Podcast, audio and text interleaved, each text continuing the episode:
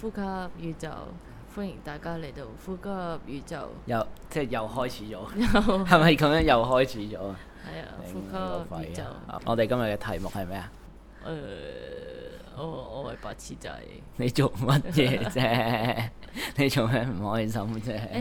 話說呢，我屋企裝修完，係咁誒、呃我屋企公屋嚟嘅，但係其實以前一直都係有浴缸。嗯，講係咪有懶音啊？浴缸、浴缸、浴缸。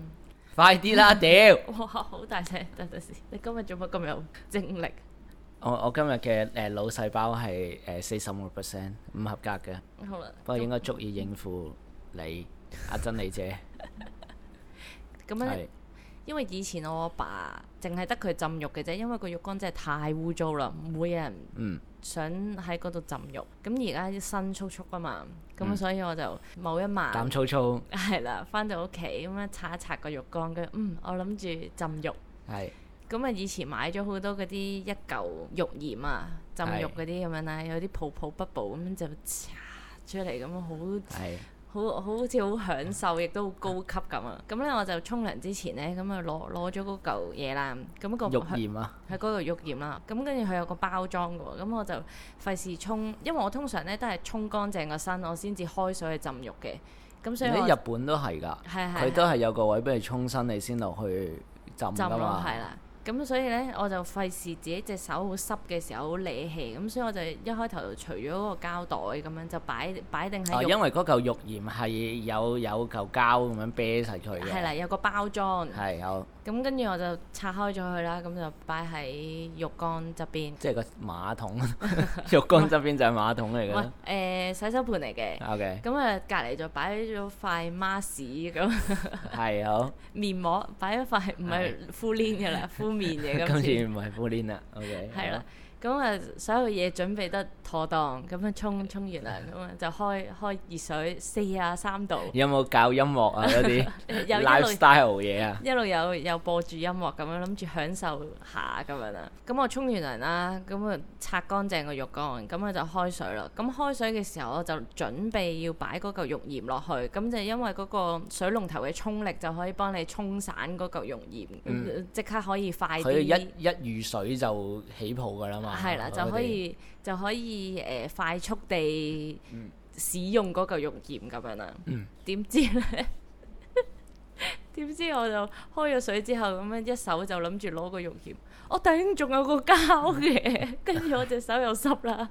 咁佢係真係啤實啫，你頭先講啤實嗰種。係咁咧，佢唔係有個開封位噶嘛？咁你一定要攞係手指甲去整開咁。但係我又冇手指甲啦，我唔留手指甲嘅，隻手又濕啦，跟住咧用牙又唔 係，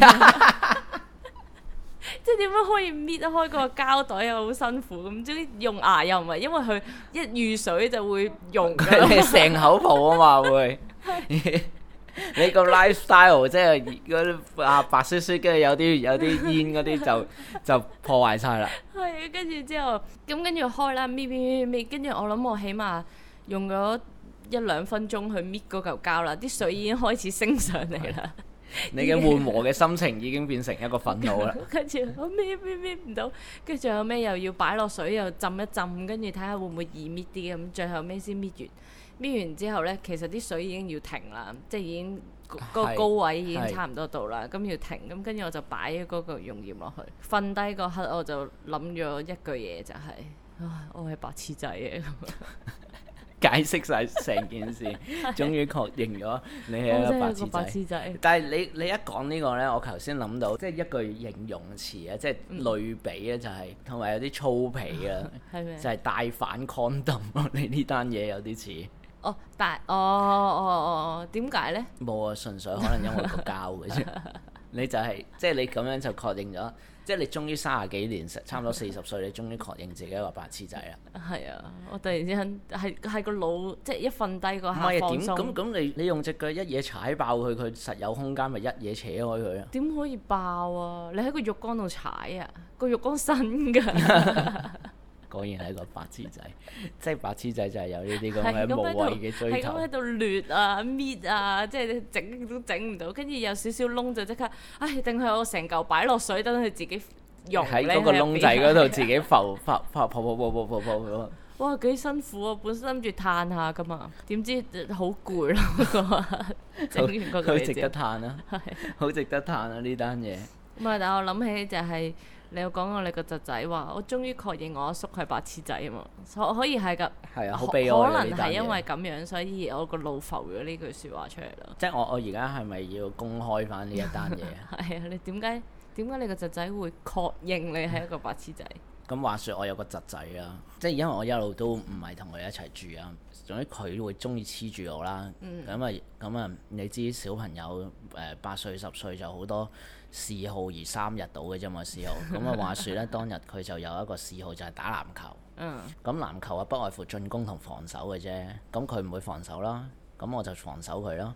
咁我就進入咗一個全面防守嘅模 式，即係即係佢行都行唔到嘅佢。唔係佢佢已經唔拍波㗎啦，籃球。哦，籃球你拍波噶嘛，咁佢拍波咧，我我咪擋住佢咯，大字咁樣，跟住佢係攞住個波行去第二邊，我梗係繼續防守佢啦。我講到明全面防守，即係千手觀音嗰啲啊，即即即即即即即即咁樣。咁跟住咧，佢誒經試完兩三次之後啦，嗯咁佢就攞住個波行咗埋一邊，即係佢係嗰啲舊式球場有啲石膊咁係樣可以係吸係俾人坐。咁佢就突然間講一句：我確認咗我阿叔係白痴 仔。好慘啊！係係係確認啊！係啊，咁咩叫確認啊？佢諗咗好耐啦。一路都有懷佢懷疑，疑啊 一路都有懷疑。我終於確認咗我阿叔係白痴仔啊！咁就係咁樣咯。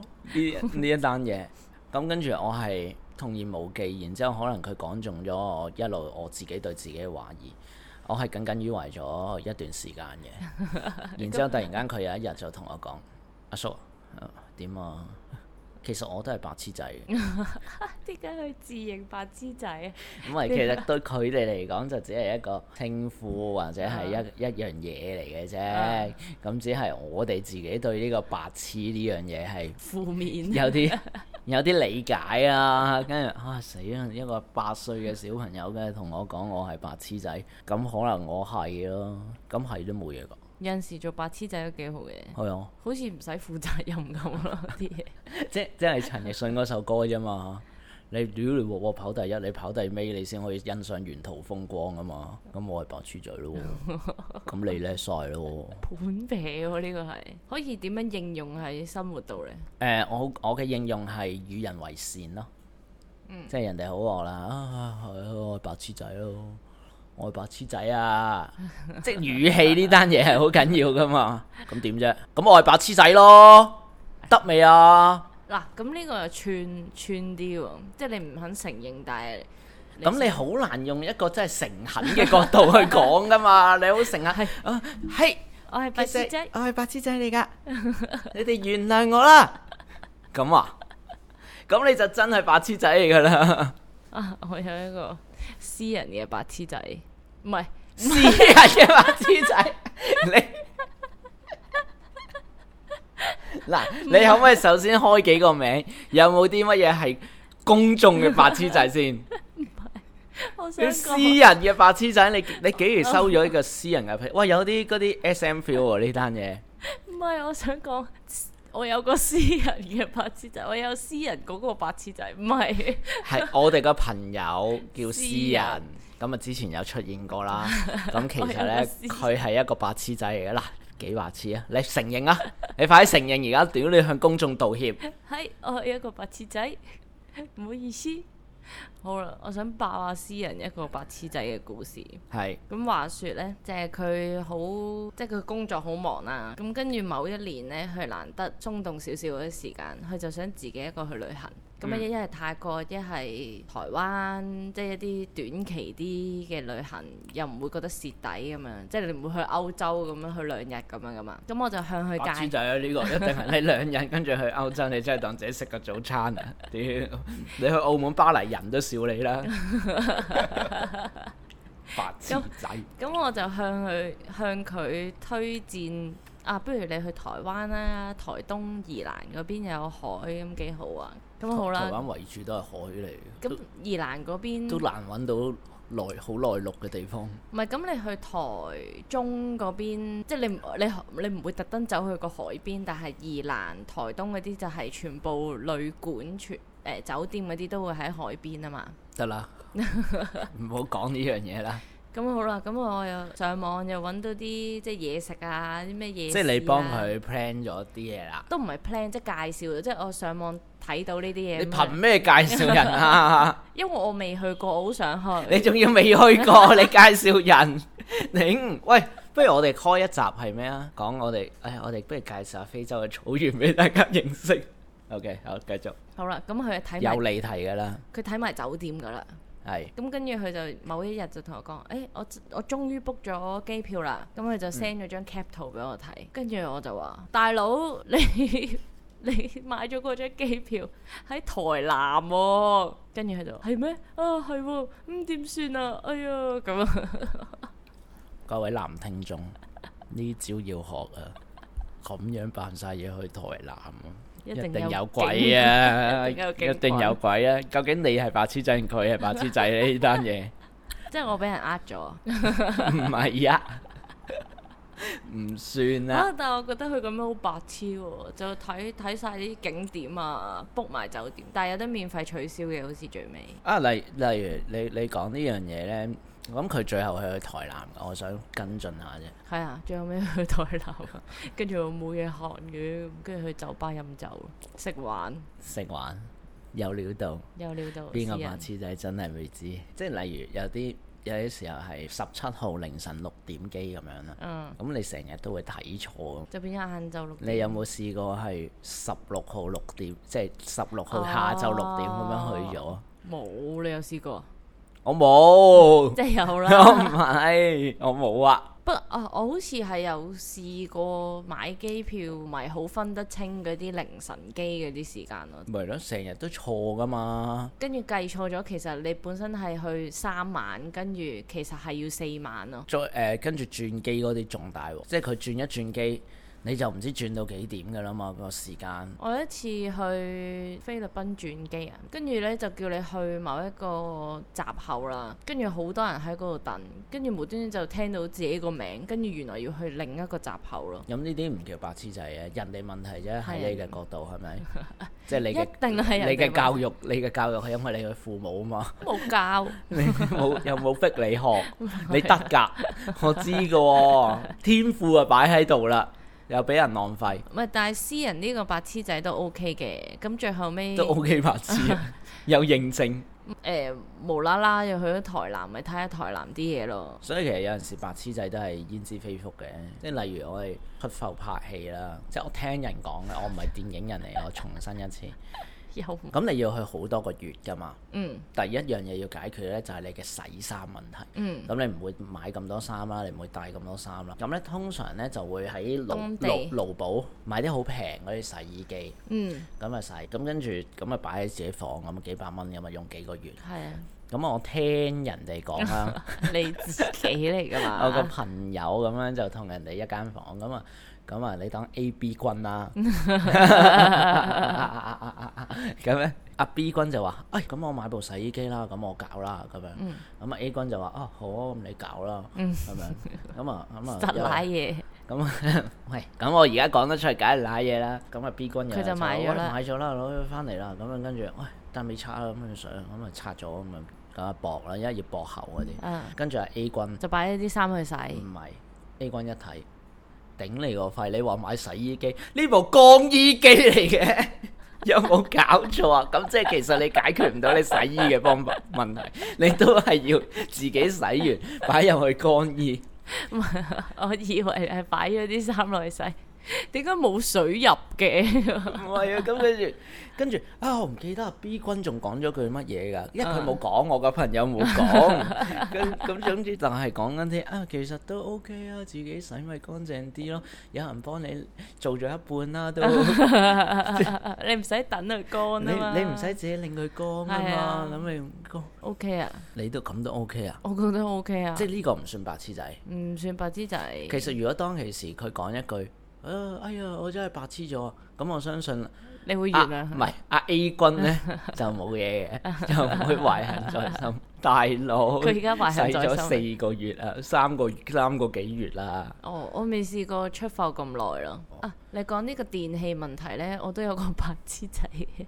咁話說我之前自己住啊嘛，係咁好開心啦，自己一個住。咁我嘅朋友都有送啲入伙禮物俾我嘅，係咁就送咗部空氣清新機，咁佢仲有得除濕嘅添。嗯嗰一日我就攞嗰部機翻去啦，咁咁啱就我個表妹同個表哥就過嚟食嘢，咁我哋就食燒肉，咁我就話：，哎咁啱我個 friend 送咗部誒、呃空氣清新機過嚟，咁就一路燒肉一路開住嗰部嘢啦。屌唔關事嘅燒肉你要除濕咩唔係啊，空氣清新機啊，佢有除濕嘅功能。 ？OK 好，sorry， OK 我係白痴仔。然之後呢，佢哋走咗啦，咁我沖完涼，沖完涼出嚟之後，我就我就同我 friend 講啊，哇！你部嘢好好啊，我我啱啱燒燒肉完啦，燒肉完好似係佢燒肉圓係燈神係 咪係啊， ？OK 好啊，我啱啱食完燒肉啊，即係屋企都冇嗰陣燒肉味，你部嘢好好啊咁啊。其實你有冇 check 過你個腦？即係點解你講嘢成日 都即係抽咗啲字，或者將啲字擺喺唔啱嘅位置嘅？我不停要重組句子噶嘛，我係未啱啫。你幫我重組完之後就你嗯啊啱㗎承啦。認你係白痴仔啊啦？唔承認，還好啦，我都未去到， 我未去到流口水。呢個真白痴啦，大家知啦，係咪？好啦，然後我就住咗一排啦，咁我都有開呢個空氣清新機，咁跟我我係住咪要估啊？嗰嗰個 punch line 係咪啊？用咗我諗兩三個月咁樣啦，咁我想睇下嗰啲塵網，即係佢話可以直接用水洗嘅，咁我一開，原來又變咗個膠袋封住咗 嗰個隔塵網。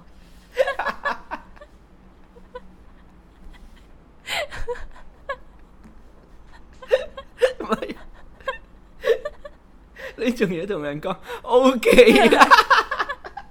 仲話哇 O K 喎呢個嘢，我燒完肉，燒完肉都冇事喎。即係你係搬走嘅時候，你先發現。唔係，即係過咗幾個月咯。 咁咧呢單嘢呢，我銘記於心嘅。咁我有一次就買咗部空氣清新機翻屋企啦，即係自己屋企，係我開開嚟用啦。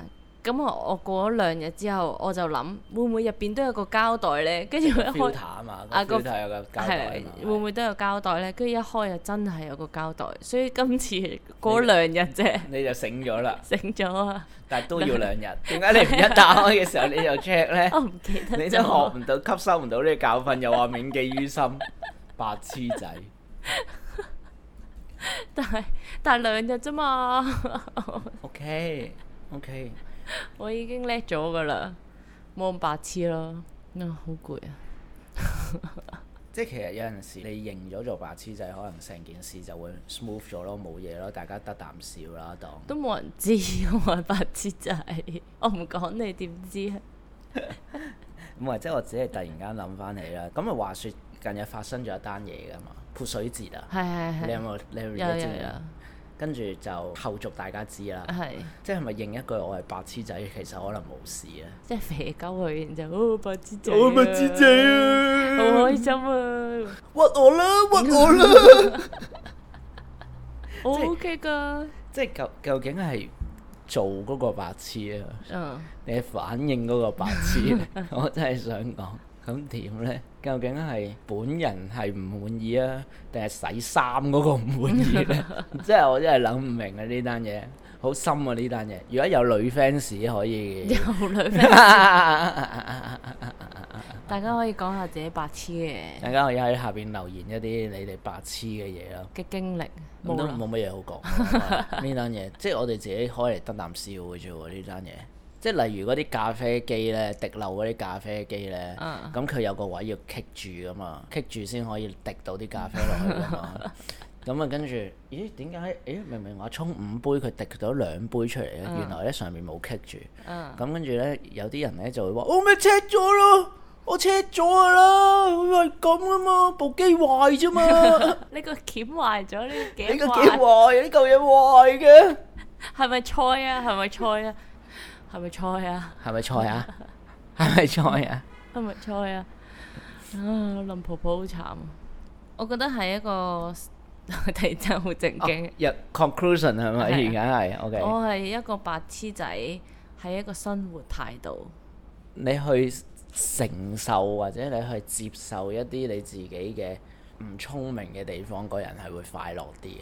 即係冇乜所謂㗎，其實得啖笑啫嘛，係啊，做人輕鬆下幾好。輕鬆啲咯，佢我係白痴仔啊，有咩所謂？唔使成日都咁叻嘅。所以其實呢，我哋今日講呢個白痴仔呢，嗯係講緊即係以前你讀書就人禽之別啦，嗯，就 有最主要就有識唔識工具，識唔識用工具啊嘛。係其實我係講緊呢個白痴仔，即係其實我我哋有 bug 啦。呢係個啊，係我哋同 AI 最大嘅分別，係咪好勁啊？講到突然間，AI 唔會咁樣錯噶嘛？AI 點會唔提你？即係即係 AI 點會買錯咗部乾衣機啊？